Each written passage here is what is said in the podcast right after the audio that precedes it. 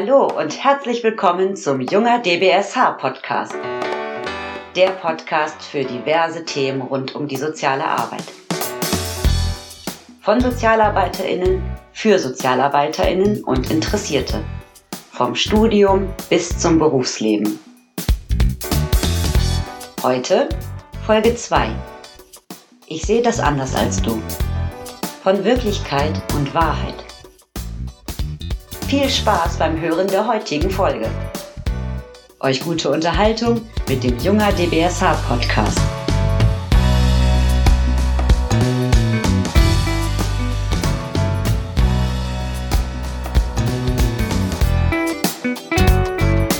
Hallo und herzlich willkommen zur zweiten Folge vom Junger DBSH Podcast. Ich bin Marc und neben mir sitzt wie beim letzten Mal der gute Simon. Moin Moin auch von meiner Seite. Willkommen zur zweiten Folge. Schön, dass ihr wieder dabei seid. Genau, wir freuen uns auf diese zweite Folge, denn wir bleiben heute nicht zu zweit, kann man schon mal verraten. Richtig, wir haben eine Gästin eingeladen für diese heutige Folge. Die kommt allerdings erst in der zweiten Hälfte dieser Folge vor. Genau, mehr verraten wir da, glaube ich, später Nein, zu. das soll spannend bleiben, genau. Ähm, kleiner Nachtrag zur letzten Folge. Dort habe ich gesagt, Simon, dass wir beide jetzt Podcaster sind. Das hast du gesagt, genau. Genau. Und Und hast damit schon Erwartungen äh, ausgefüllt, ja fast Genau. schon. Ja? Und wenn man wissen will, wie man in seiner Rolle so ist, dann braucht man andere Menschen. Und diese anderen, das seid ihr jetzt da draußen, liebe Zuhörer und Zuhörerinnen für uns, weil ihr habt uns echt überraschend viele Rückmeldungen gegeben. Jede Menge. Ich bin auch gerade schon in meinem E-Mail-Postfach so mit einem Auge gerade drin. Ähm, total vertieft und ich schaue mir die unterschiedlichen Rückmeldungen gerade auch schon an, die wir jetzt so zur ersten Folge schon bekommen haben. Ich bin ganz überwältigt von den ganzen Mails und äh, finde das absolut großartig. Man kann tatsächlich sagen, wir haben echt vom Westen bis in den Osten und vom Norden bis in den Süden, also wirklich fast Landesgrenzen hinweg Meldungen bekommen. Aus dem ganzen Bundesgebiet, so ist es. Melissa schreibt uns zum Beispiel, sie hört unseren Podcast auf dem Weg zur Arbeit und ähm, genau, findet unseren Podcast ganz, ganz großartig, wünscht sich aber auch Berichte aus der Praxis ein Stück weit, ähm, wo wir, ähm, genau, auch durchaus, diese Idee hatten wir ja auch schon. Genau, genau. Das soll auch hier weiter stattfinden und das wird es auch. Auch jetzt in den geplanten Pilotfolgen, auch heute schon. Ähm, der Praxisbezug kommt. Dafür sind wir eine Profession, so sehe ich das auch. Ähm, es gibt noch eine Rückmeldung aus der Region Rhein-Ruhr, die haben wir erhalten, mit viel konstruktiver Kritik auch. Ähm, da ist dieser Person aufgefallen, dass äh, genau wir Sozialarbeiter und Sozialarbeiterinnen ja ansprechen und damit auch beide Geschlechter berücksichtigen. Hier ist aber zum Beispiel auch aufgehört, dass wir das bei beispielsweise Zuhörern oder Genau. Experten Oder äh, Tutoren. gemacht haben oder Ja. Tutoren aus dem letzten aus der letzten Folge genau.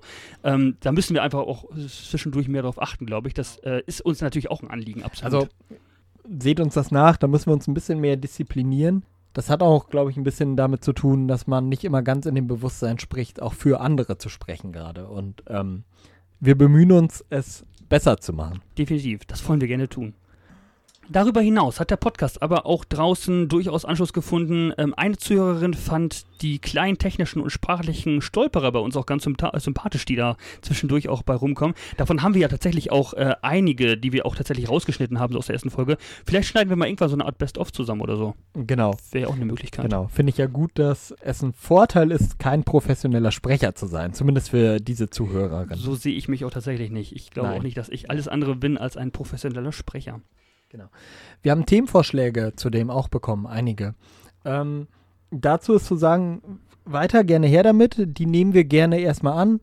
Ähm, nur natürlich aus Planungsgründen die heutige Folge und auch die nächste Pilotfolge, die sind erstmal thematisch strukturiert, aber ist jetzt auch noch nicht so eng, dass wir keinen Platz mehr hätten. Absolut, da sind Wir wir, wollen immer jetzt- flexibel, ne? Genau, schreibt uns gerne, wenn das ähm, seinen Platz hat, nehmen wir es mit ein oder nehmen auch Kontakt zu euch auf. Oder ansonsten kommt es erstmal in unseren Ideenspeicher, der jetzt nicht Gott weiß wo ähm, weit weg liegt. Nur das machen wir dann auch sicher abhängig von der weiteren Planung. Wir nehmen erstmal diese Pilotfolgen auf. Letztlich ist natürlich auch die Idee, ne, dass Personen durch das im ganzen Bundesgebiet da letztlich eigene Folgen produzieren können und natürlich auch eigene Ideen da verwirklichen können. Genau, wir haben es auch schon angesprochen, aber der Appell nochmal, wir wissen, es gibt viele Aktive da draußen, zu denen wir ja auch Kontakt haben.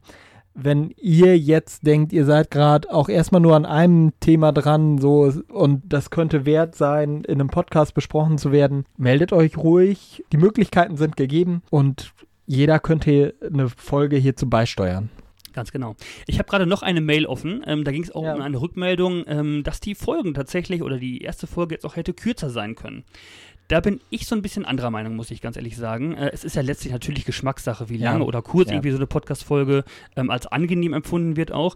Für mich tatsächlich ähm, ist aber alles irgendwie unter einer Stunde ein zu großer Aufwand. Also es ist natürlich auch ein sehr technischer Aufwand, den wir hier insgesamt haben und äh, ich sag mal, es zwingt einen ja keiner, diese Podcast-Folge auch innerhalb eines Monats auf zwei Tage zu verteilen. Und man muss diesen Podcast ja nicht innerhalb von einer Stunde auch durchhören. Ich glaube, es hat einmal zwei Gründe. Zum einen in unserer Planung, wir schreiben schon durchaus vorher ein Skript. Ähm, wir setzen, investieren Zeit hinterher in den Schnitt. Der Schnitt wäre natürlich kürzer, wenn die Folgen kürzer wären.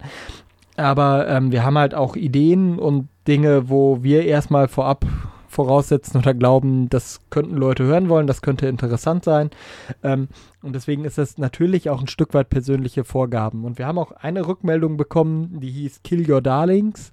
Ähm, wollen wir uns auch sicher zu Herzen nehmen. Aber manchmal, man kennt das selber, man, man hat irgendwie, wenn man eine Bachelorarbeit schreibt, wenn man, weiß nicht, wenn ihr irgendwie Musik als Hobby habt, ihr habt eine Aufnahme oder ihr habt Ideen und da irgendwie wieder rauszukürzen, tut man sich ein bisschen schwer und ähm, wir würden mehr kürzen, als uns eigentlich lieb ist. Ähm, wir, sowieso, wir ne? kürzen bereits schon. Aber ich sag mal, als, als Fazit kann man da auf jeden Fall rausnehmen, wir haben schon vor, diese Pilotfolgen jetzt erstmal so um eine Stunde herum Genau, anzusetzen genau. und teilt euch also den Podcast auch gerne äh, über die Monate hinweg auf. Also ähm, wir können ja auch ganz bewusst sagen, also das haben wir auch vor, irgendwie, äh, dieser Podcast hat eine erste Hälfte und eine zweite Hälfte und Ja. ähm, die wird irgendwie äh, pausiert mit einer Terminübersicht wieder. So, wir steigen jetzt mal ein bisschen inhaltlich in diesen Podcast ein. Ich selbst höre ja auch leidenschaftlich gerne Podcasts, äh, auch privat, und es gibt einen sehr, sehr populären Podcast mit einer viel höheren Frequentierung auch als unserer. Ähm, und da wurde in einer der April-Ausgaben war das, glaube ich, mal eine Frage zwischen den Podcastern gestellt, die ich jetzt mal ganz frech übernehme und auch dir stellen möchte, Marc. Ja. Marc, wann hast du dir das letzte Mal eine zweite Meinung eingeholt? Ähm, ohne konkretes Beispiel, bestimmt gestern auf der Arbeit.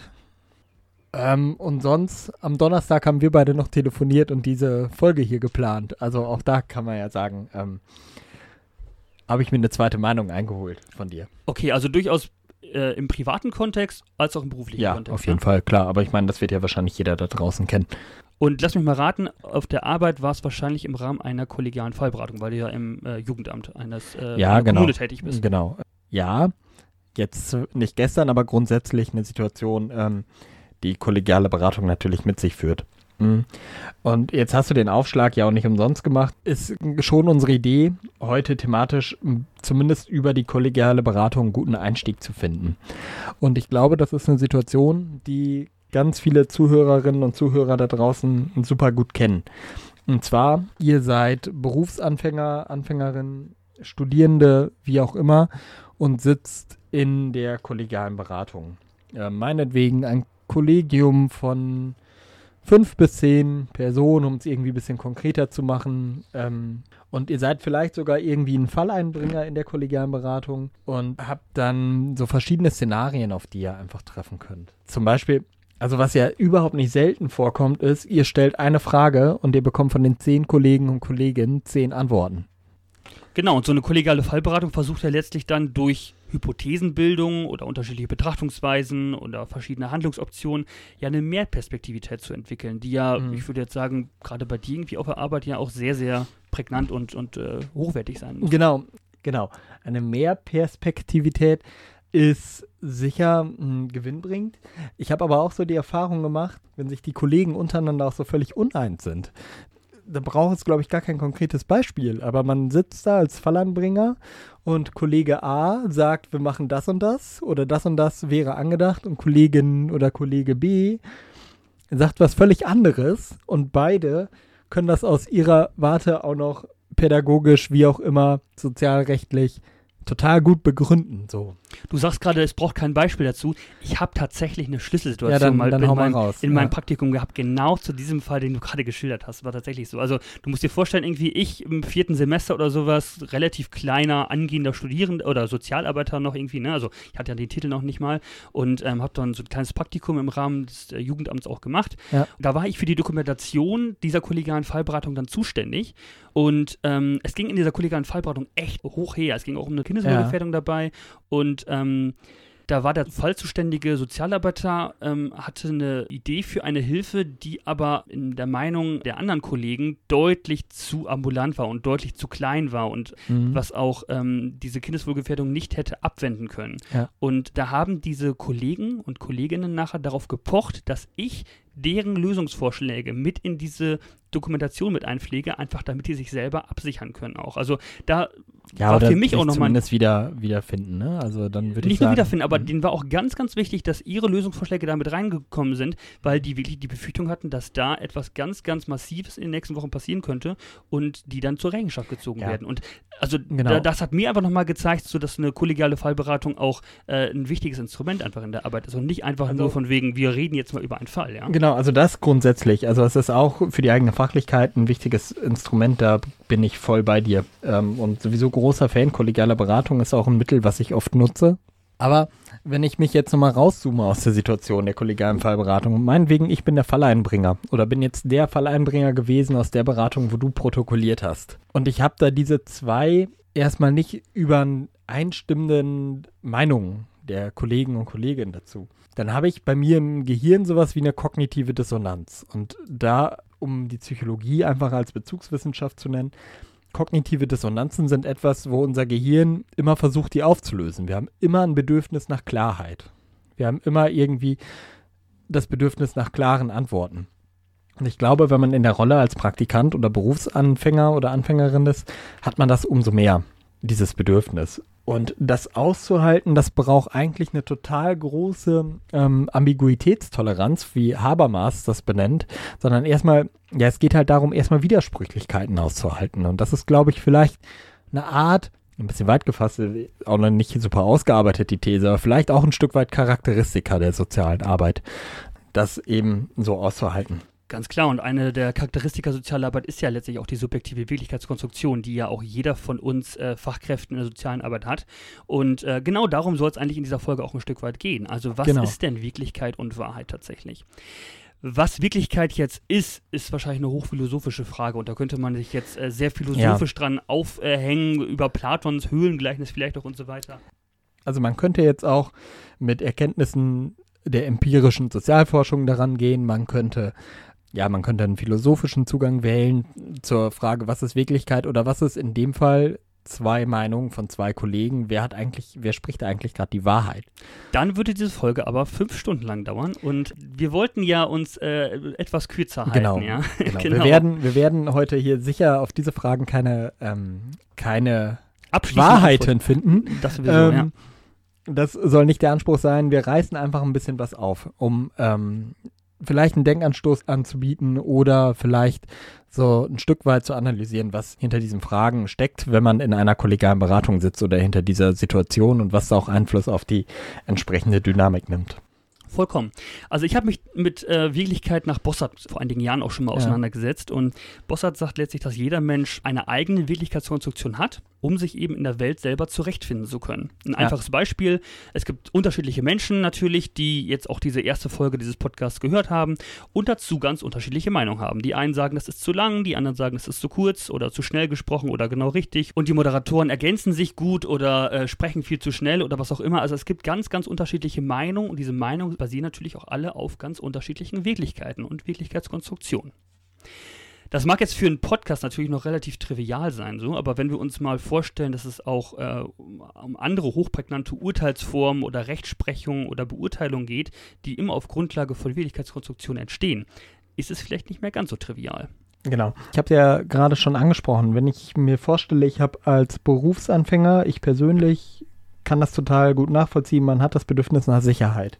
Und es gibt irgendwie so, so Fallen der Sicherheit, die ich da beobachtet habe. Und zwar einmal, wenn ich mich total der Meinung einer Person hingebe, Dann sind es vielleicht auch Machtstrukturen. Also ist dann die Frage, ist ein, ein Teamleiter, eine Teamleiterin in der kollegialen Beratung gleichberechtigt, ist die Frage. Ähm, also ist die Meinung des Chefs oder der Chefin genauso viel wert von allen anderen Mitarbeitern, was, finde ich, vorher geklärt sein sollte. Mm, aber was auch eine Falle ist, und da hat mich eine Kollegin von mir, oder was heißt mich, uns im Team, eine Kollegin aufmerksam gemacht in Teamsupervision, mm, dass wir darauf achten sollen, wenn wir von einer Vorge Vorhergehensweise überzeugt sind, nicht immer sich nur mit den Kolleginnen und Kollegen zu besprechen, wo man weiß, die haben die gleiche Haltung dazu. Also ich glaube, das ist gar nicht so bewusst.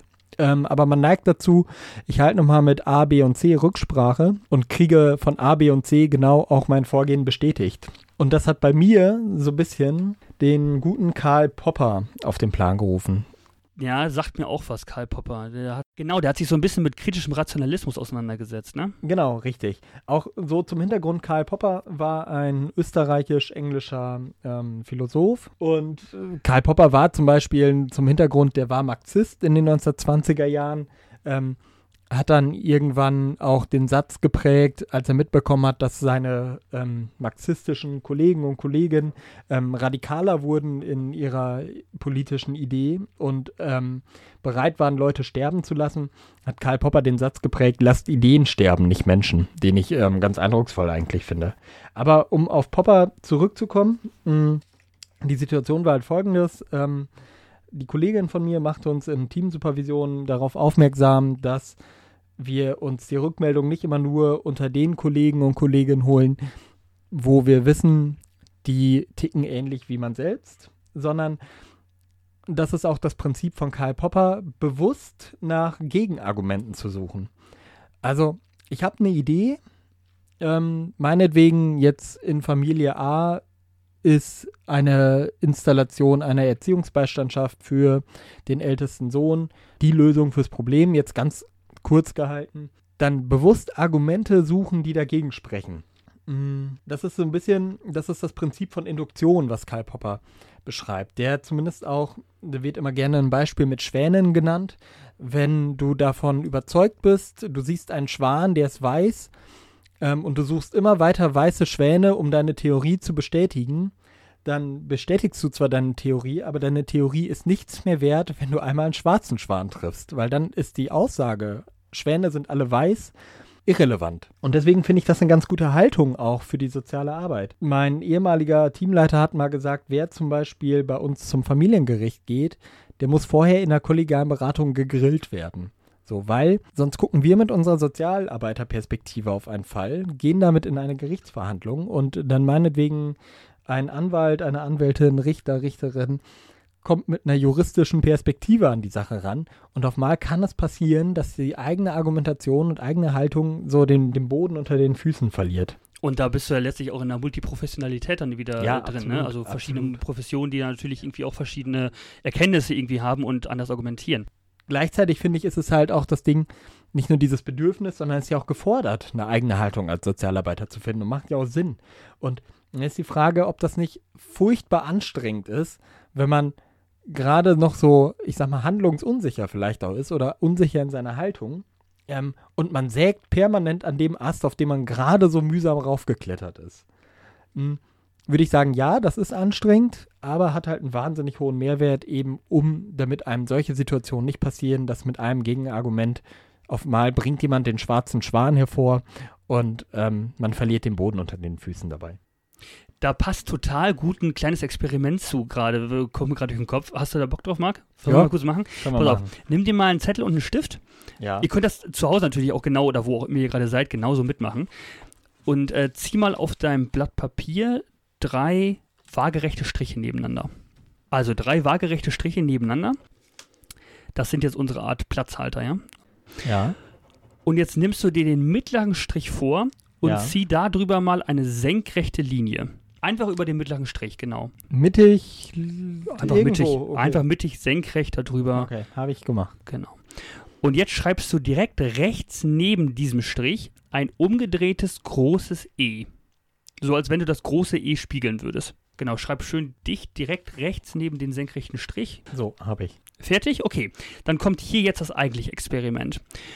Du hast jetzt ein Symbol auf dem mittleren Platzhalter stehen und jetzt versuch mal nur aus deiner eigenen Logik heraus, den Platzhalter links und rechts auszufüllen. Einfach wie du es für schlüssig hältst. Was kommt links und rechts auf die Platzhalter? Marc, was hast du notiert? Ja, ähm, ich sag mal, auf dem Platzhalter könnte jetzt eine 12 und eine 14 landen. Genau, also 12 und 14, weil du das mittlere Symbol als 13 wahrgenommen hast. Ja, ja, genau. Aber erzähl mal, ich glaube, ich weiß, worauf du hinaus willst. Ja, ich bin auch mal gespannt. Ähm, also, die 13 kann sicherlich irgendwie als Zahl oder die beiden Symbole können sicherlich als 13 wahrgenommen werden. Wenn sie jetzt aber relativ dicht nebeneinander stehen, können sie auch als großes B interpretiert werden. Und dann würde da letztlich auch nicht mehr 12 und 14 stehen daneben, sondern A, A, und C. C. Genau, als A, B und C. Ohne dass ich gesagt habe, schreib in die Mitte mal eine 13 oder ein B, hat da ja jeder jetzt irgendwie was draus interpretiert. Das hat sicherlich auch was mit Wirklichkeitskonstruktion zu tun, ja. Ja, genau, weil du hast das. Ich habe gerade mir auch gedacht, warum sagst du nicht einmal, schreib doch ein, eine 3 oder so, statt ein umgedrehtes E. Ähm, wahrscheinlich wolltest du es nicht genauer benennen, wobei Ja, vielleicht hast du mir auch mit dem umgedrehten E auch eine Vorgabe gegeben. Ähm, aber das ist klar, du hast erstmal keine Eindeutigkeit gesendet. Ähm, ich wusste nicht so richtig, was ich gerade von dir erwarten kann. In Anspielung an die erste Folge. Und habe halt selber in meinem Hirn zurecht konstruiert, was du eigentlich da gerade von mir möchtest. Ich meine, es war jetzt sicherlich auch eine Unterweisung, die ich jetzt hier über diesen Podcast gegeben habe. Hätte ich dir das Symbol einfach nur gezeigt, wäre es wahrscheinlich noch ein bisschen, ähm, Dann hätte ich halt vorher überlegen müssen, ist das jetzt ein 13 oder Ja, ist das genau. jetzt ein B, was er mir zeigt? richtig. Genau. Letztlich zeigt das Beispiel aber, ne, dass jeder irgendwie mit unterschiedlichen Wirklichkeitskonstruktionen zu tun hat und damit auch unterschiedlich umgeht und sich Ja. unterschiedlich verhält, dementsprechend Ja. unter andere Sachen auch zuordnet als andere Menschen. das tun. Vielleicht auch ein Beispiel dafür, dass so radikale Konstruktivisten sagen würden, ähm, es gibt eigentlich keine objektive Wirklichkeit, sondern nur Konstruktion. Genau, radikaler Konstruktivismus, ne? Also darauf, äh, das ist ja auch neben, also Popper zum Beispiel hat es ja mit reingebracht, der Ja, würde niemals irgendwie sagen, Popper kein radikaler Konstruktivist Absolut nicht, der ist ja eine ganz genau. andere Abteilung, aber äh, das sind ja so, so zwei große Schulen, sag ich mal, ja, also Mhm. die konstruktivistische Schule und Rationalismus vor allem. Genau. Popper würde sagen, wir brauchen einfach eine, ein Mindestmaß an Wahrheit. Weil, wenn wir alles radikal dekonstruieren, ähm, dann ist es ja auch mühselig, wenn wir uns miteinander unterhalten, wenn alles richtig und gleichzeitig alles falsch sein könnte. Jetzt hast du eine ganze Menge schon zur Wirklichkeitskonstruktion ja auch äh, von Fachkräften der sozialen Arbeit erzählt. Jetzt haben wir natürlich aber auch immer Klienten, die ja mit Wirklichkeitskonstruktion natürlich Ja. Ähm, oder wo wir versuchen, die Wirklichkeitskonstruktion unserer Klienten zu verstehen. Und das führt mich auch letztlich wieder direkt zu Bossart, der nämlich ähm, einen deutlichen Zusammenhang zwischen der Wirklichkeitskonstruktion des Menschen und seinem Verhalten eben sieht. Mhm. Letztlich, weil der Mensch sein Leben durch seine eigene Wirklichkeitskonstruktion ja anders bewertet als andere Menschen. Und das hat letztlich auch wieder Auswirkungen auf sein Verhalten in den entsprechenden Situationen. Kann man an einem einfachen Beispiel Ja. festmachen. Also Ja. irgendwie der alkoholabhängige Mann in diesem Fall, der für sich trinkt, um seinen Stress abzubauen.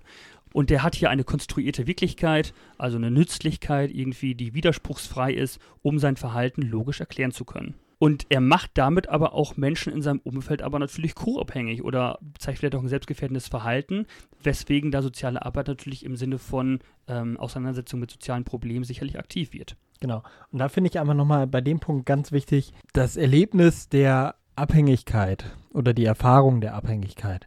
Ähm, das sind Begriffe, Erlebnis und Erfahrung, die man vielleicht nochmal unterscheiden könnte. Mhm. Auf jeden Fall. Erlebtes Leben oder erzähltes Leben. Ne? Ja, genau, genau. Das ist halt so ein bisschen der Punkt, wo wir vielleicht gerade auch drauf hinaus wollen.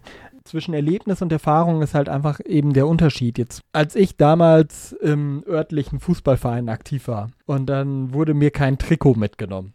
Ihr merkt, der Stachel, der sitzt tief. Gerade wenn so ein Trikot, das Vor allem du als Fußballfan, ja, und Ja, als genau. Fußballfanatiker. Genau. Jetzt würde ich von mir sagen, vielleicht, auch wenn es gerade wieder hochkommt, habe ich das ganz locker weggesteckt. Aber das kann einfach für jemand anders eine ganz zentrale Erfahrung der Ablehnung sein. Und dasselbe Erlebnis. Ich fahre mit meiner Mannschaft zum Spiel und für mich wurde kein Trikot mitgenommen, kann völlig verschiedene Erfahrungen hervorrufen. So, und genau da letztlich anzusetzen. Also die Wirklichkeitskonstruktion, die, die du da im Kopf hast, der Markt, Ja. der damals sein äh, Trikot irgendwie, ähm, wo das Trikot vergessen wurde, da anzusetzen und eine Irritation auf dieser Ebene anzusetzen, ich glaube, das macht soziale Arbeit auch ein Stück weit. Heißt also, soziale Arbeit versucht nicht das Verhalten eines Menschen irgendwie zu ändern, sondern dessen Wirklichkeitskonstruktion und dessen Geschichte vielleicht nur neu zu konstruieren. Ein Stück Wobei das natürlich immer auch begrenzt ist. Ne? Es hat ja auch immer eine, ein Teil von Habitus etc. Aber vielleicht nochmal Gut, der Habitus formt, formt sich ja da letztlich durch, oder? Also ich meine, da kannst du ja trotzdem irgendwo auch äh, Mhm. ansetzen und, äh, und das, das neu ähm, reframen quasi. Genau, das Wort hat mir gefehlt. Reframen.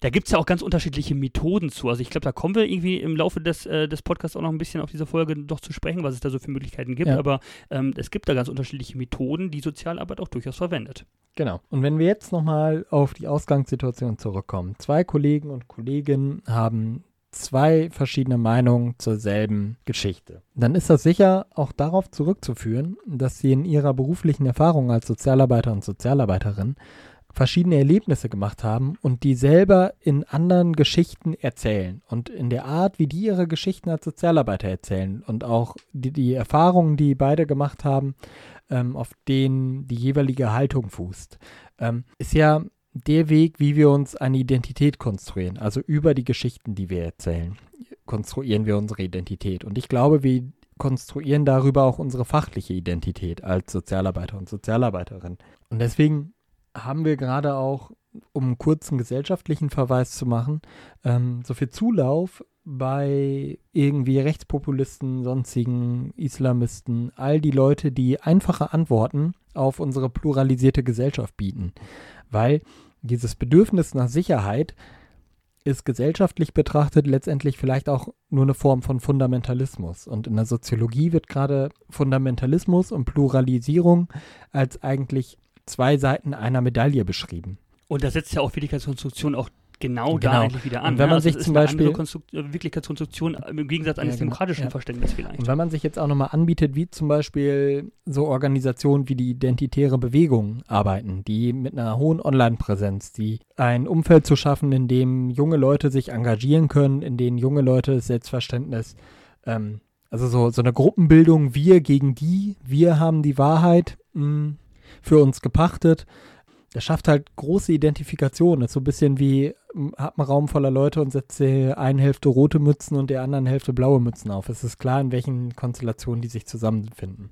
Aber weil diese ganzen Geschichten so identitätsstiftend sind, ist das vielleicht auch, wenn man mit solchen Menschen als Klienten zu tun hat, unglaublich schwer, die rational mit Argumenten zu überzeugen. Und ich glaube, das ist auch unglaublich schwer, Kollegen und Kolleginnen, die viel Erfahrung haben, die eine gefestigte Haltung und Identität als Sozialarbeiter und Sozialarbeiterin haben, ähm, die mit rationalen Argumenten zu überzeugen. Ich glaube, das ist so eine Situation, die wir vielleicht alle schon mal irgendwie erlebt haben. Und um, weil ich die identitäre Bewegung jetzt kurz angesprochen habe, fällt mir doch nochmal ein Fußballer-Zitat ein von Erik Cantona, den man sicher hinterfragen könnte, der aber mal den Satz gesagt haben soll, mit Rassisten zu diskutieren, ist wie Schachspielen mit einer Taube. Du kannst noch so gut sein, am Ende wird die Taube alle Figuren umschmeißen, aufs Brett kacken und drauf herumstolzieren, als hätte sie gewonnen. Da fällt mir ein, ähm, wo wir gerade über Rassismus auch gesprochen haben, da hat sich auch die aktuelle Forum Sozial mit auseinandergesetzt. Ne? Genau, ja. Ähm, Themenheft aktuell. Äh, diesen Monat erschienen, letzten, Letzten Monat, Monat, letzten äh, Monat erschienen. Wir wissen ja schon aus der ersten Folge mit Daten habe ich so meine Schwierigkeiten. Es zieht sich durch, Marc, es Ja. zieht sich durch. Genau. ähm, Themenheft zur Frage Rechtsradikalismus, Rechtspopulismus und soziale Arbeit. Ähm, sehr zu empfehlen. Durchaus. So, das war Teil 1 dieser Folge. Wir verabschieden uns von allen, die diesen Podcast in zwei Teilen hören möchten. zwinker, zwinker. Ein kleiner Spaß am Wir Rand. freuen uns auf alle, die dann natürlich zum Interview mit unserer Gästin wieder dabei sind. Jetzt aber erstmal die Termine. Eine sehr spannende Kampagne entwickelt durch den jungen DBSH. Die Kampagne Dauerhaft systemrelevant soll die soziale Arbeit als dauerhaft systemrelevanter Beruf sichtbar machen. Soziale Arbeit ist jederzeit systemrelevant und das nicht nur während der Corona-Situation. Dazu gibt es eine Stellungnahme, welche wir gerne wieder in der Beschreibung dieses Videos verlinken. Die Gruppe hinter der Kampagne trifft sich vorerst jeden Montag von 19 bis 21 Uhr online. Wer weitere Informationen erhalten oder mitwirken möchte, schreibt einfach eine Mail an junger.dbsh.de. Die Deutsche Gesellschaft für Soziale Arbeit, DGSA, setzt sich ja mit der Wissenschaft Soziale Arbeit auseinander und die hat vor vielen Jahren eine Fachzeitschriftenverzeichnis angelegt.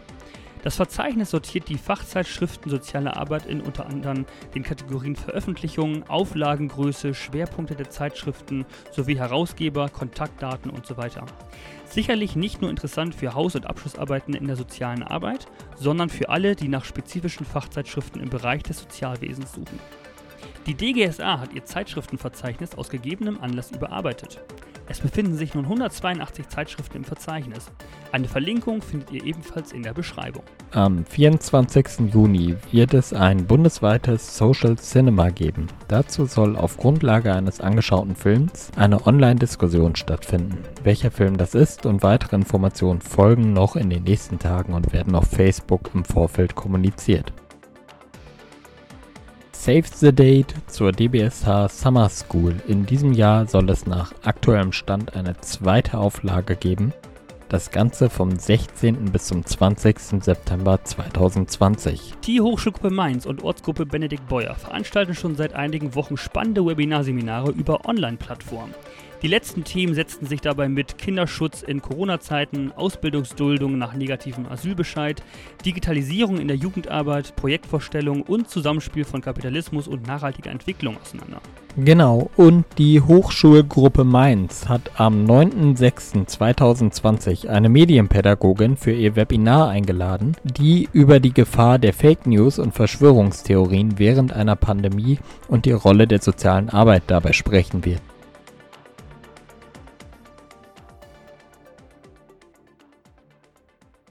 So, willkommen zurück zur zweiten Hälfte dieses Podcasts. Wir sind weiterhin beim Thema Wahrheit und Wirklichkeit und wir haben geteasert, wir haben heute eine Gästin eingeladen bei uns in die Sendung.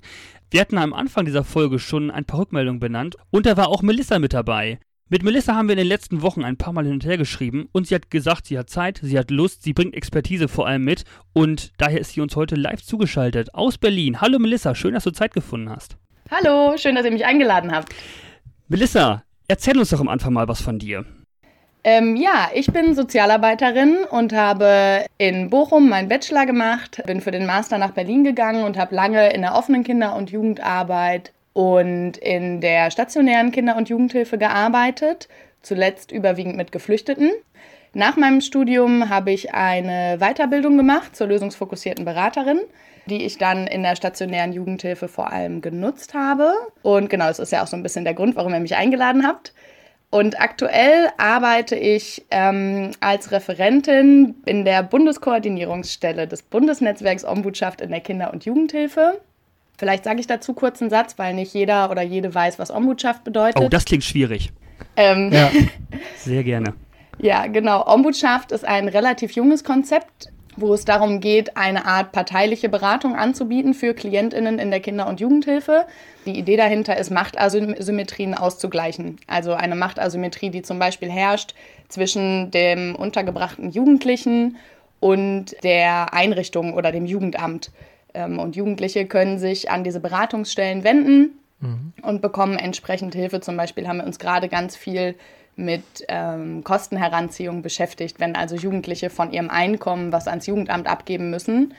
Das sind laut SGB 8 bis zu 75 Prozent. Man kann das aber mindern und bei sowas unterstützen zum ja. Beispiel Ombudschaften. Okay. Du hast jetzt gerade schon gesagt, du bist im Bereich der lösungsfokussierten Beratung tätig. Ich glaube, damit kann jeder und jede irgendwie was anfangen, also mehr oder weniger. Aber so hundertprozentig, glaube ich, kann man das nicht abgrenzen zu anderen Beratungsaspekten. Kannst du noch mal kurz zusammenfassen, was lösungsfokussierte Beratung genau ist? Ja, lösungsfokussierte Beratung ist von Steve DeShazer und Inzu Kim Berg entwickelt worden. Und ähm, Genau, du hast gerade schon gesagt, es geht um Wirklichkeitskonstruktion ja. zum Beispiel. Also Konstruktivismus ist ein ganz wichtiger Einfluss gewesen ähm, bei der Entwicklung von lösungsfokussierter Beratung. Und genau, um das zu verstehen, kann man immer ganz schön ein kleines Gedankenexperiment machen. Vielleicht mache ich das einfach kurz mit ja, euch. Gerne. Sehr gerne. Und zwar stellt euch vor, ihr seid ähm, zu Hause, ganz normaler Abend und der Strom fällt aus. Kein Licht mehr, kein äh, Fernsehen gucken mehr. Was könntet ihr tun? Also ich würde, glaube ich, ein Buch lesen. Ja, wenn es dunkel ist, wird das schwierig, ne? Ohne Licht. Eine Kerze ja, anmachen. Eine Kerze anmachen dazu, genau, ja. würde ich sagen, oder? Ja, auf jeden Fall. Du kannst dir eine Kerze anmachen. Was noch könntet ihr machen? Ähm, ich könnte mich schlafen legen, oder? Also letztlich, weil es ist eh dunkel. Ich bin vielleicht dann, äh, vielleicht ist es auch schon irgendwie, wenn die Sonne natürlich untergegangen ist, ist es auch schon Nacht, ne? Also ich könnte dann auch schlafen gehen. Ich kann auch gucken, ob ich aber die Sicherung wieder reinmachen kann. Also. Das könntest du auch machen, genau. Okay, aber es ist ein Stromausfall. Ganz Münster ah, okay. liegt im Dunkeln. Okay. Deine Sicherung hilft nicht. Nee. Das ist flächendeckend. Also Podcast aufnehmen sitzt dann natürlich auch nicht drin, ist klar, ne? Ja. Nee, also ist schwierig. Ich könnte unseren Podcast hören mit dem Restakku. Zum Glück haben wir nicht das. Genau, also ich habe gehört, Kerze anmachen, irgendwie früher schlafen gehen. Wenn ich das mit meinen Studierenden durchgehe, das habe ich, glaube ich, vergessen zu erzählen vorhin. Ich habe zu lösungsfokussierter Beratung zwei Lehraufträge in Berlin und in Bochum. Kommen immer noch ganz andere zusätzliche Ideen. Also die Kerze und das Schlafengehen kommt immer. Und manche sagen noch, sie würden vielleicht einen Spaziergang machen oder eine Freundin anrufen. Was aber in der Regel keiner sagt, ist, ich ziehe los und gucke, wo der Strommast umgekippt ist. Also mhm. ähm, alle finden quasi einen Umgang mit dem bestehenden Problem. Ihnen ist klar, dass sie die Ursache wahrscheinlich gar nicht lösen können. Und somit überlegen sie, was mhm. können wir also jetzt tun, um damit umzugehen. Und genau darum geht es bei lösungsfokussierter Beratung. Lösungsfokussierung ist keine Analyse von Problemen, das sagt ja auch der Name schon, sondern es geht sehr klar darum, wie können wir Probleme lösen oder einen Umgang damit finden. Und die Annahme ist, dass Klientinnen mhm. oder generell Menschen immer schon Ideen haben, wie sie mit irgendeinem Problem umgehen und das teilweise auch schon machen. Also es gibt meistens Ausnahmen von Problemen. Probleme sind nicht immer gleich schlimm. Also ihr habt nie ein Problem, was die ganze Zeit auf 100% durchläuft, sondern es gibt immer Phasen, wo es besser ist. Und Lösungsfokussierung guckt sich vor allem diese Phasen an und will wissen, wie werden da Probleme bewältigt und was kann man daraus übertragen und mehr in den Alltag implementieren, um dauerhaften Umgang zu finden. Das ist so eine ganz grundlegende Idee von Lösungsfokussierung. Ja, ist aber ein okay. schönes Experiment, finde ich. Also ein Gedankenspiel auch. Ich finde, da ja. warst du auch äh, mit deiner Sicherung, Marc, gar nicht so weit weg von. Aber natürlich, klar, man kann natürlich noch weiter gucken, genau, wo, ähm, wo ist das Kernproblem tatsächlich auch da. Ne? Und ich glaube, darum geht es ja in lösungsfokussierter Beratung auch. Also, dass man da quasi fokussiert drauf, drauf guckt letztlich. Ne? Wo liegt quasi das Kernproblem überhaupt noch? Es gibt dazu noch so ein ganz spannendes Stichwort aus der Biologie und zwar ähm, Neuroplastizität. Neuroplastizität beschreibt, wie die Bahnen im Gehirn verlaufen. Man kann sich das so ein bisschen vorstellen, ihr habt im Gehirn Autobahnen, da fahrt ihr immer lang, das ist der typische Weg, wie ihr immer denkt. Und dann gibt es so kleine Dschungelpfade, wo man sich so ein bisschen mit einem großen Messer durchkämpfen muss, die schon so zugewuchert sind, die benutzt man nicht so oft. Und ganz häufig, wenn wir auf Probleme gucken, dann haben wir die vielleicht auch schon häufig erzählt oder oft durchgedacht und meistens auf die gleiche Art und Weise und eben häufig auch mit einem sehr defizitorientierten Blick. Und das, was Lösungsfokussierung macht, ist auf diese kleinen Buschwege zu gehen und zu schauen, okay, wir analysieren jetzt nicht nochmal durch, warum alles ganz, ganz, ganz, ganz schlimm ist, sondern wir sprechen darüber, was alles noch gut läuft und schöpfen daraus zum einen eine hohe Motivation ja. und eine Hoffnung mhm. darauf, dass sich was ändern kann und finden eben auch ganz neue Ansätze, weil es so einen kleinen Perspektivwechsel macht. Okay. Also Neuropsychologie spielt da ja auf jeden Fall eine Rolle, wie du gerade auch schon benannt hast.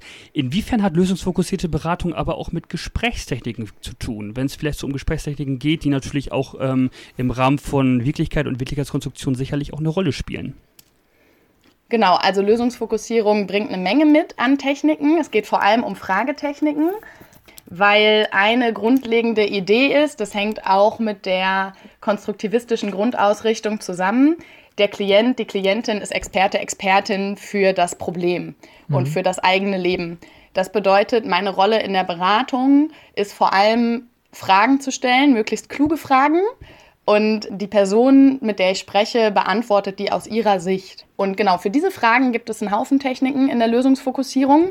Was zum Beispiel eine meiner Lieblingsfragen ist, ist tatsächlich was noch. Also wenn ich euch frage, was ist dann und dann anders, Mhm. dann ähm, ist die erste Antwort und meistens auch die zweite, die ihr mir gebt, das sind Antworten, die kennt ihr schon. Weil die fallen euch sofort ein, darüber habt ihr auch schon mal nachgedacht. Und dann ist ganz wichtig in der lösungsfokussierten Beratung aber was noch zu fragen und Pausen auszuhalten und dem Gegenüber die Gelegenheit zu geben, nachzudenken. Weil da kommen tatsächlich die wirklich interessanten Antworten, die die Person so auch noch nicht auf dem Schirm hatte meistens. Das ist tatsächlich eine der wichtigsten Techniken, Pausen auszuhalten in der Lösungsfokussierung. Das klingt super banal, ist aber gar nicht so leicht, wenn man in der beratenden Rolle ist. Was eine andere wichtige Technik noch ist, ist, dass in der Lösungsfokussierung keine geschlossenen Fragen gestellt werden. Das heißt, als Beispiel könnte man fragen, wollen Sie mit der Schulsozialarbeiterin zusammenarbeiten? Wenn ihr da jetzt ein Gegenüber habt, was das im Prinzip nicht möchte oder was schnell in die Verweigerungshaltung geht, dann ist es sehr leicht, auf so eine geschlossene Frage mit Nein zu antworten. Nein, will ich nicht. Kann dein Problem wieder besser werden? Nein, kann es nicht, mir geht es immer schlecht. Stattdessen kann man einfach fragen, wie wollen Sie mit der Schulsozialarbeiterin zusammenarbeiten? Das heißt ja letztlich, dass du ja versuchst, die Konstruktion, die der Klient oder der Gesprächspartner schon, äh, schon hat, zu dekonstruieren mit ihm zusammen und danach anderen Möglichkeiten zu suchen, oder? Ja, also dekonstruieren ist vielleicht ein hartes Wort. Ich würde, würde sowas Weicheres wie Perspektivwechsel wahrscheinlich bevorzugen. Aber ja, vielleicht ist es gar nicht so falsch, das so zu nennen weil es eben um eine komplett andere Sichtweise geht. Ja, ich glaube, man kann das vielleicht sogar ja, wobei, so sagen. Ich habe auch dran gedacht, dass ähm, wenn du den Leuten Freiraum gibst, ist das ja eigentlich ein Freiraum für eine Konstruktionsleistung. Und dann geht es ja eher darum, dass die Leute sich neue Lösungen konstruieren, anstatt bestehende Verhaltensweisen oder Lösungen zu dekonstruieren. Ja, das stimmt. Ähm, spielen für dich eigentlich, wenn es um Gesprächstechniken geht, auch Kommunikationstheorien eine Rolle? Also ich könnte mir vorstellen, unsere, also die Zuhörer und Zuhörerinnen jetzt des Podcasts, die haben sich alle schon mal mehr oder weniger vielleicht mit Schutz von Thun auseinandergesetzt oder Watzlawick. Das sind jetzt keine, keine, ähm, keine neuen Kommunikationstheoretiker, die jetzt hier benannt werden. Ich glaube, irgendwie so die vier Seiten einer Basics. Nachricht, die kennt irgendwie letztlich jeder, ne, so ein Stück weit. Spielt das für dich auch eine Rolle oder gibt es da vielleicht noch sogar weitere Kommunikationstheorien, die für dich wichtig sind? Ja, tatsächlich ähm, gehört Watzlawick mit rein zu den Einflüssen, die in die Lösungsfokussierung, also in die Entwicklung von Lösungsfokussierung mit reingespielt haben, sodass das auf jeden Fall eine große Rolle spielt. Watzlawick hat auf jeden Fall, da der Mitglied der Palo Alto Gruppe war und die mit einbezogen war an diesem Familientherapiecenter, wo lösungsfokussierte Beratung entwickelt worden ist, hat Watzlawick einen großen Einfluss genommen. Und das ist vielleicht gar nicht so sehr kommunikationstheoretisch, aber äh, das Reflecting Team genutzt wurde und da war er Mitbegründer von um Lösungsfokussierung zu entwickeln. Das heißt, die haben damals ganz viel, die haben so einen Einwegspiegel benutzt und haben Beratungen sich angeguckt, wenn jemand äh, beraten hat und haben nachher ein Feedback gegeben und haben dadurch lösungsfokussierte Beratung überhaupt erst entwickelt unter dem Grundsatz, mach mehr von dem, was funktioniert. Also haben sich alles angeschaut, was gut funktioniert hat, haben das immer wieder gemacht und alles, was nicht gut funktioniert hat, haben sie mhm. gestrichen aus ihrer Theorie. Und genau, wenn es um Sprachtheorie und Kommunikation geht, dann hat Wittgenstein noch einen großen Einfluss genommen auf Lösungsfokussierung wenn man mal was sehr, sehr Kompliziertes lesen möchte, dann empfehle ich Wittgenstein auf jeden Fall wärmstens. Das ist auch sehr, sehr kon mhm. von konstruktivistischen Ideen geprägt, wo es also auch sehr immer am Ende darauf hinausläuft, dass eben der Klient, die Klientin Experte, Expertin für das Problem und für das eigene Leben ist. Und deswegen diese, diese fragende Form von der Lösungsfokussierung. Mhm. Okay. Ich würde mal gerne irgendwie kurz was konstruieren, so, so ein Fallbeispiel. Ich weiß nicht, ob, ob äh, du damit etwas anfangen kannst. Nehmen wir mal an, ich komme nach Hause und mein Partner oder meine Partnerin hat das Wohnzimmer in Eigenregie komplett ocker gestrichen. Also so richtig ekliges, matschiges Graubraun und ich merke, wie in mir Ohnmacht aufkommt und Wut aufkommt und ich bin echt total geladen. Hättest du spontan eine Idee, wie ich in der Situation durch geeignete Gesprächstechniken angemessen reagieren könnte? Naja, das ist nicht so lösungsfokussiert und das ist jetzt ähm, der, der Klassiker der sozialen Arbeit so ein bisschen. Ich-Botschaften senden. Also ähm, ja. nicht ja. in die Vorwurfshaltung gehen und sagen, warum hast du das gemacht? Du weißt doch, dass ich Ocker hasse, sondern ausdrücken, wie es dir damit geht. Also was ist dein Gefühl jetzt gerade? Und das eben ohne dieses Anklagende, wieso tust du mir das an? Das würde zumindest schon mal die Grundstimmung ebnen, um noch bei einem Gespräch zu bleiben und nicht in, direkt in Streit zu gehen. Wobei ich gerade noch gedacht habe, Ist jetzt ein bisschen plump, aber aus Sicht deines Partners, deiner Partnerin ist das doch total lösungsfokussiert, wenn ich mit dem Wohnzimmer unzufrieden bin und es dann nach meinen Wünschen einfach streiche. Geht nur halt nicht mit deinen Wünschen einher. Da könnte ich mir vorstellen, wenn man jetzt zwei Leute sitzen hat in einer lösungsfokussierten Beratung mit verschiedenen Interessen, aber die irgendwie durch Paarbeziehungen oder ähnliches ja ein Stück weit Symbiose miteinander haben, frage ich mich, gibt es da Grenzen in der lösungsfokussierten Beratung? Oder, oder welche Grenzen sind dir da so bekannt oder, oder ist sie grenzenlos? Du hast mehrere Fragen auf einmal gestellt. Ich fange mal kurz an mit dem Paar. Ja, sorry. Das macht nichts. Mit dem Paar oder Paare in der lösungsfokussierten Beratung äh, sind eine Sache, die ich total spannend finde und äh, wo ich zum Glück in meiner Weiterbildung auch ein Paar hatte, was ich beraten durfte. Und häufig gibt es ein gleiches Interesse. Also auch wenn es einen Streit gibt, ist meistens das grundsätzliche Interesse, wir wollen eine gute Paarbeziehung führen. Mhm. Und Lösungsfokussierung kann sehr da, dabei helfen, sich nicht direkt in Details zu verstricken. Also die Frage, wie wollen wir die denn ausgestalten, steht so ein bisschen hinten an, sondern die Frage wäre erstmal, angenommen, Sie hätten eine richtig, richtig gute Beziehung, wie wäre das? Und da gemeinsam ein Ziel zu finden, an dem alle arbeiten wollen. Dabei kann Lösungsfokussierung helfen und schafft dann eine sehr, sehr gute Grundlage, um weiterzuarbeiten. Weil mhm. das geht manchmal aus dem Blick verloren, gerade in Beziehungen, dass eigentlich beide häufig was Ähnliches wollen. Wenn man sich dann in so ein Gegeneinander verstrickt und anfängt, das Wohnzimmer einfach in Ocker zu streichen oder so, dann äh, hat man das vielleicht gar nicht mehr so ähm, auf der Palette, dass man eigentlich gerne eine schöne Beziehung gemeinsam haben möchte. Und sich da, das einfach nochmal durchzusprechen in der Beratung kann schon total hilfreich sein. Weil ich habe ja viel mit hochstrittigen getrennten Eltern zu tun in meiner Arbeit im Jugendamt. Ich wäre da voll bei dir. Die müssten eigentlich das Ziel haben, eine gute gemeinsame Elternbasis zu finden, unabhängig von dem, was bei denen auf Paarebene gelaufen ist. Jetzt ist es nun mal aber einfach auch Charakteristik dieser Situation, dass wenn etwas, was zusammengewachsen ist und sich trennt, dass es da Wunden gibt, die aufgerissen werden. Wenn ich versuche, lösungsorientierte Mittel in der Beratung bei Trennung und Scheidung anzuwenden, macht es das unglaublich schwierig, weil die immer, selbst wenn man wieder den Fokus auf die Elternrolle lenkt, oder wenn ich nach Ausnahmen frage, wann haben die Absprachen zwischen ihnen schon mal gut funktioniert, dann torpedieren die das manchmal so ein bisschen unabsichtlich. Ja, eigentlich noch nie. Also die Ehe war ja auch schon eine Katastrophe. So, und das sind, ich bin jetzt kein Experte für lösungsfokussierte Beratung. Ich habe da selber nur mal in meinem Studium ein Seminar zugemacht, wo ich immer, ah, hadere. Da gibt es ein ganz einfaches Mittel tatsächlich, ähm, wenn Klientinnen in der lösungsfokussierten jetzt Beratung. Bin ich gespannt ja, jetzt kommt das Zaubermittel. Nein, aber wenn Klientinnen in der lösungsfokussierten Beratung zurückgehen in die Problembeschreibung, was total nachvollziehbar ist, wenn man ein starkes Problem hat, dass man vielleicht ja. noch nicht so im Lösungsfokus ist, ist eine gute Frage immer, was wünschen Sie sich stattdessen? Also dann kommt man wieder in die, in die Zielkonstruktion, ja? ja. Also wenn, wenn quasi die Angabe ist, der Kindsvater ist total unzuverlässig, der kommt nie, wir treffen hier Absprachen, der hält sich nicht daran dann wäre eben die Frage, was wünschen Sie sich stattdessen? Machen Sie es mal konkret. Und dann kann man sogar konkret sagen, okay, was wäre Ihr Wunsch für die nächste Absprache, wie es ideal laufen sollte?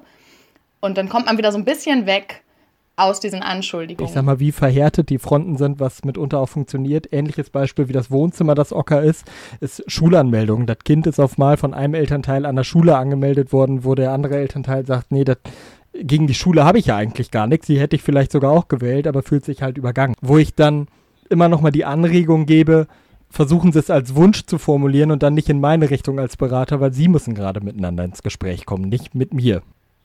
Ja, und was man natürlich, du hast gerade schon Fragen nach Ausnahmen mit reingebracht, was man natürlich immer auch fragen kann, wenn Sie sich zurückerinnern, wann hat es in Ihrer gemeinsamen Zeit gut funktioniert, eine gemeinsame Entscheidung zu treffen?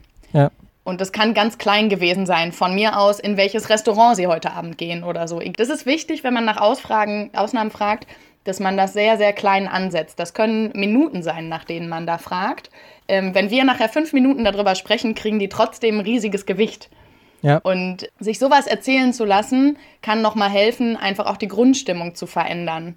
Es ist aber so, dass ich auch merke, ich habe ja Lösungsfokussierung häufig in der Jugendhilfe in meinem sozialarbeiterischen Alltag benutzt.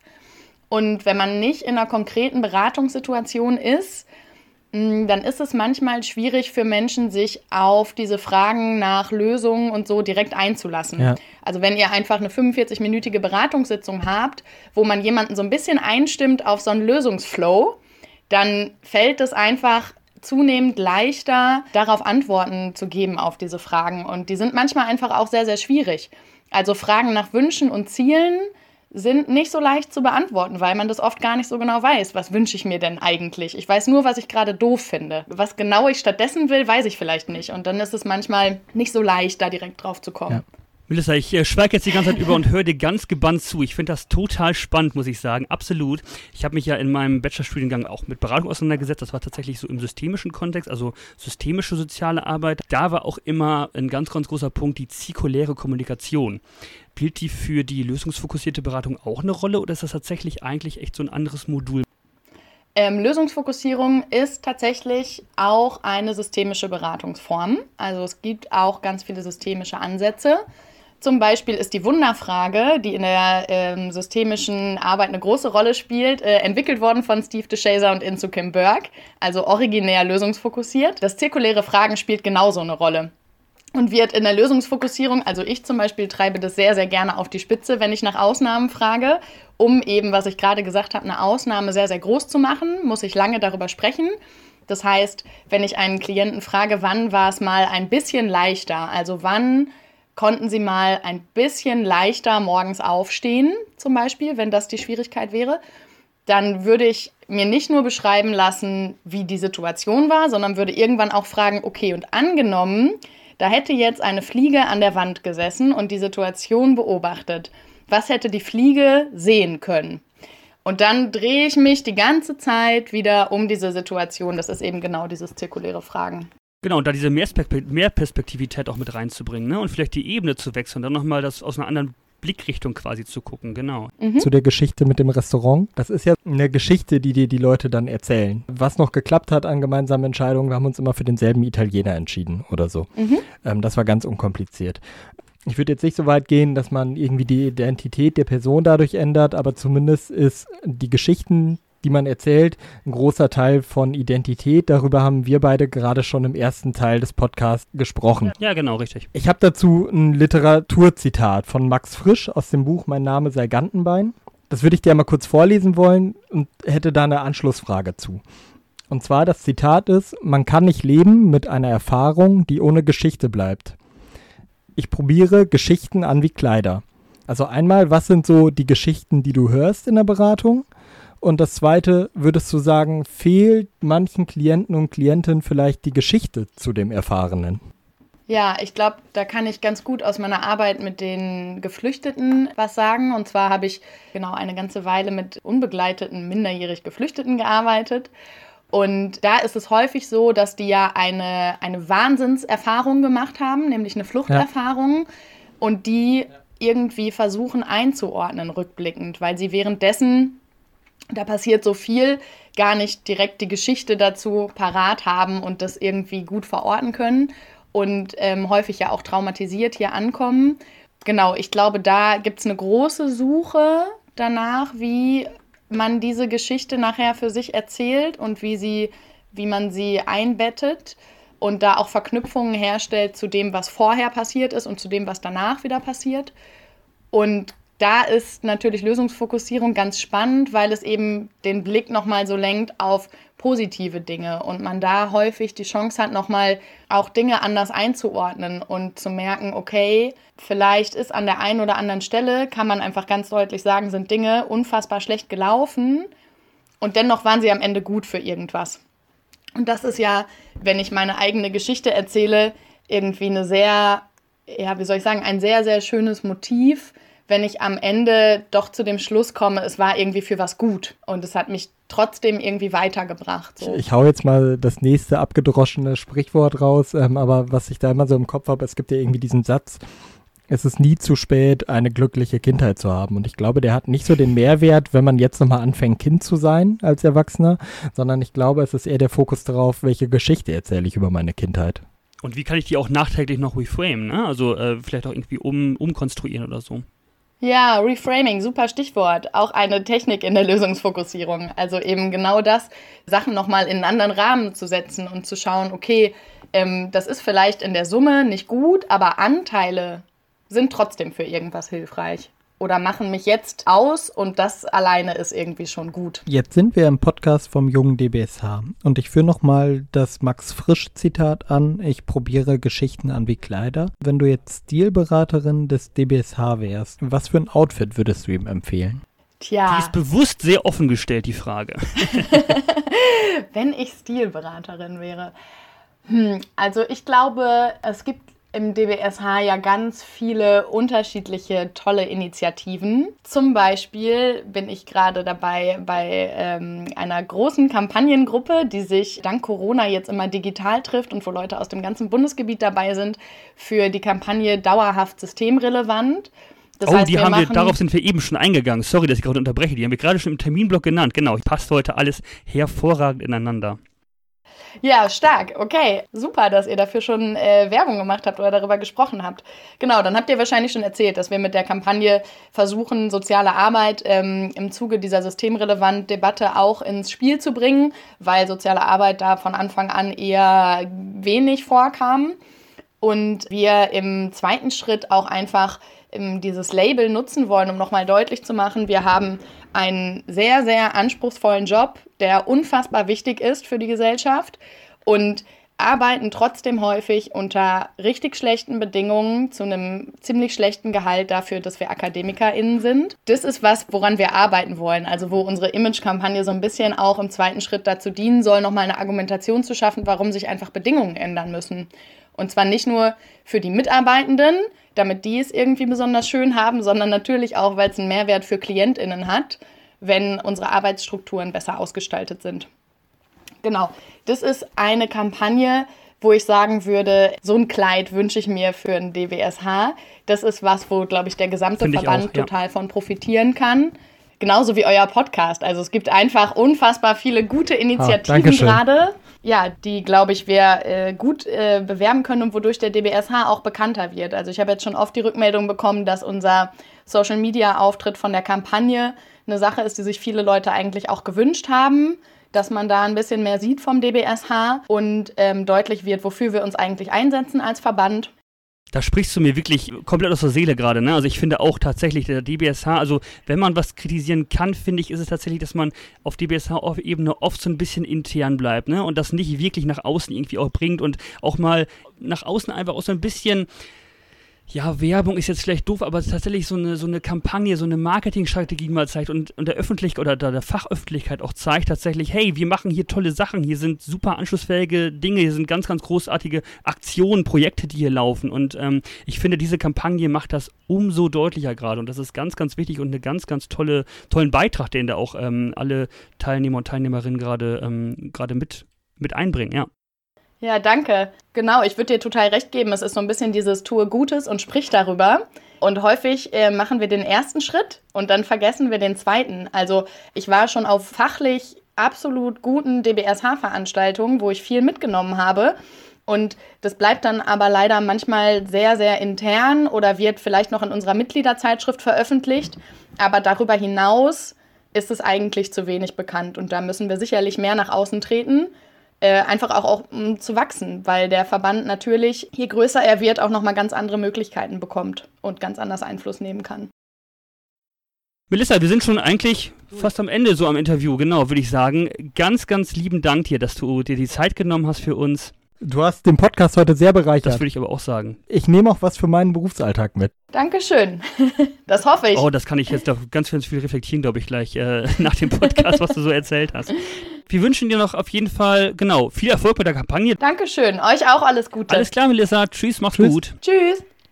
Und weg ist sie. Das war unser schönes Interview. Hat mir sehr, sehr gut gefallen. Das war sie, unsere erste Gästin. Ganz, ganz toll. Also ähm, ich glaube, da hat, also ich habe da auch mega viel rausgezogen und, und auch mitgenommen. Und ähm, also sie als Dozierende mir vorzustellen der Hochschule kann ich wahnsinnig gut.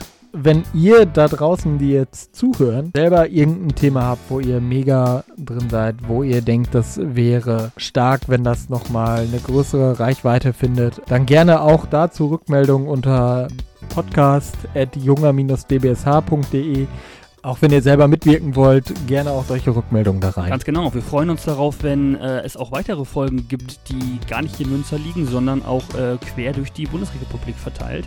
Wir haben so ein bisschen eine Vision, dass das Ganze hier vielleicht so ein Tatortprinzip annehmen könnte. So, dass ihr nicht immer nur Folgen von uns aus Münster hört, sondern dass irgendwann zukünftig Folgen von verschiedenen Standorten kommen. Genau, das war's auch von uns. Ähm, Folge 2 ist im Kasten. Marco, und jetzt darfst du nochmal sagen, wann die nächste Folge denn genau kommt. Kommt die nächste Woche schon? Nein, ich habe aufgepasst. Sie kommt nicht nächste Woche. Ähm, die nächste Folge kommt zum 1.7.2020. Genau, 1. Juli sind wir wieder da mit Folge 3 dann. Wir freuen uns auf euch. Auf Wiederhören. Tschüss. Ciao.